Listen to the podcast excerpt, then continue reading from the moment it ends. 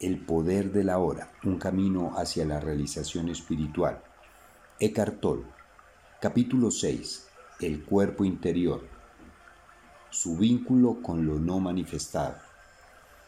¿Cuál es la relación entre la presencia y el cuerpo interior?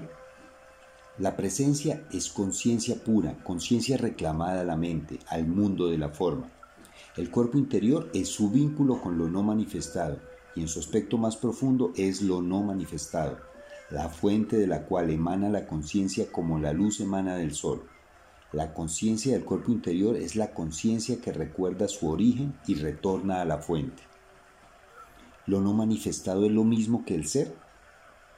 Sí, las palabras no manifestado intentan, por medio de la negación, expresar aquello que no puede ser expresado, pensado o imaginado apuntan a lo que es, diciendo lo que no es. El ser, por otra parte, es un término positivo. Por favor, no se apegue a ninguna de esas palabras ni empiece a creer en ellas.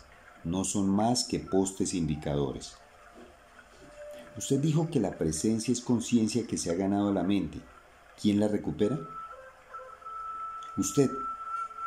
Pero ya que en esencia usted es conciencia, podríamos decir también que es un despertar de la conciencia del sueño de la forma. Esto no quiere decir que su propia forma se desvanecerá instantáneamente en una explosión de luz.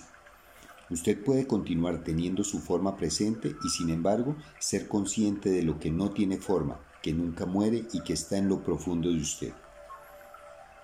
Debo admitir que esto va mucho más allá de mi comprensión y sin embargo en algún nivel profundo parece que sé de qué está usted hablando. Es más una sensación que otra cosa. ¿Me estoy engañando a mí mismo?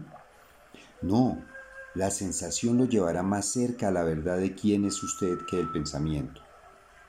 No puedo decirle nada que en el fondo usted no sepa. Cuando usted ha alcanzado cierto grado de unión interior, reconoce la verdad cuando la oye. Si usted no ha alcanzado todavía esta etapa, la práctica de la conciencia del cuerpo traerá la profundización necesaria.